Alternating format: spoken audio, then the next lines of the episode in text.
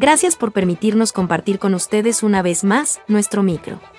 Compartiendo mi libre pensamiento. Reflexiones sin filtro sobre diferentes temas de actualidad. Porque el libre pensamiento sin libertad de expresión termina ahogado en la complicidad del silencio. Y con ustedes. En la producción, locución y controles. Carlos Rivas. Desde Refugiados Unidos. La, voz, de tu silencio. Porque tu voz tiene derecho a ser escuchada.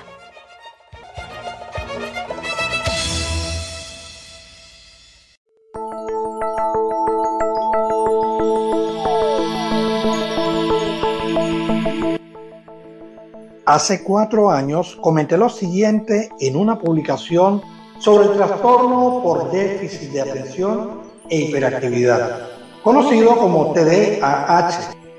Lo hice basado en lo poco que había leído hasta ese entonces y en los también pocos casos conocidos. Me motivó además el leer algunas opiniones al respecto. Hay personas que sin ser expertos tratan de debatir los argumentos de otros que sí lo son bien por estudiarlo o por ser padres de niños en esa situación. Y tratan de hacer ver a esos otros casi que como ignorantes, pues los argumentos del conocedor no concuerdan con los del que se cree experto, que lo hace basado en su lógica o en experiencias de las cuales no tiene mucha información.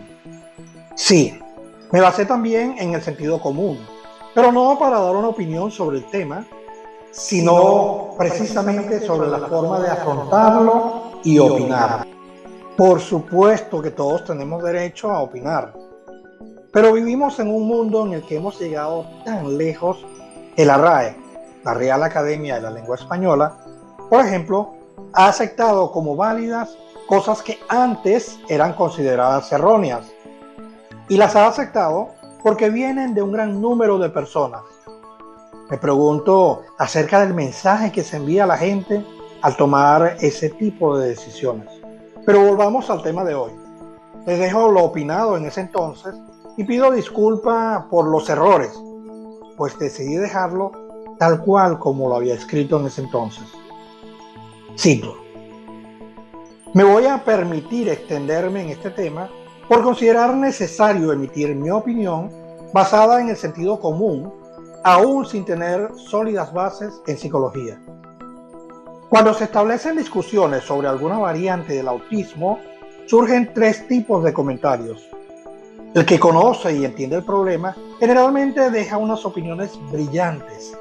El que conoce el problema pero no lo entiende es quien contribuye con sus experiencias.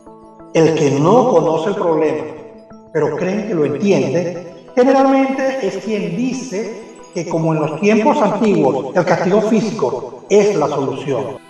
Hay un cuarto grupo que es quien no conoce el problema ni lo entiende y asume que lo ignora. Ese grupo generalmente lee y no opina, escucha y no opina, aprende.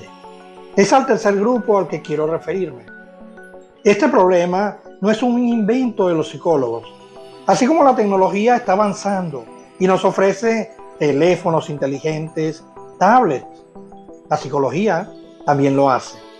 Y descubre cosas sobre la mente que precisamente por desconocerlas llegábamos a unas conclusiones empíricas que hoy en día consideramos perjudiciales.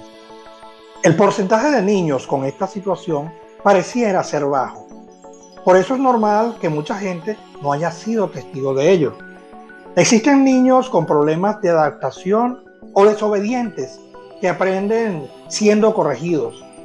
Pero hay otro grupo en el que los padres se cansaron de corregir y no lograron el objetivo. Pues que acaso nunca escucharon decir, se veía lo que iba a hacer desde pequeño. Esa diferencia podría ser lo que determina esa condición.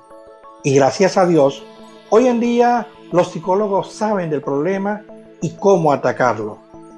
No son niños anormales, solo requieren mayor atención.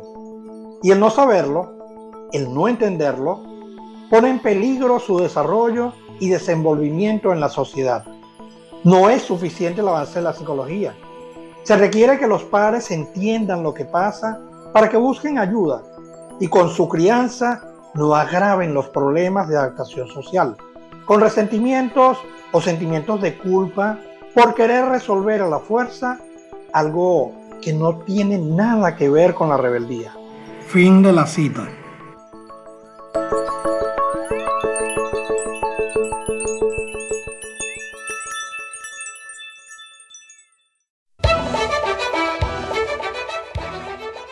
Y esto fue Compartiendo mi libre pensamiento. Reflexiones sin filtro sobre diferentes temas de actualidad. Nos despedimos, con el cariño de siempre, hasta una próxima oportunidad. En la producción, locución y controles. Carlos Rivas, desde Refugiados Unidos. La voz de tu silencio. Porque, tu voz tiene derecho a ser escuchada.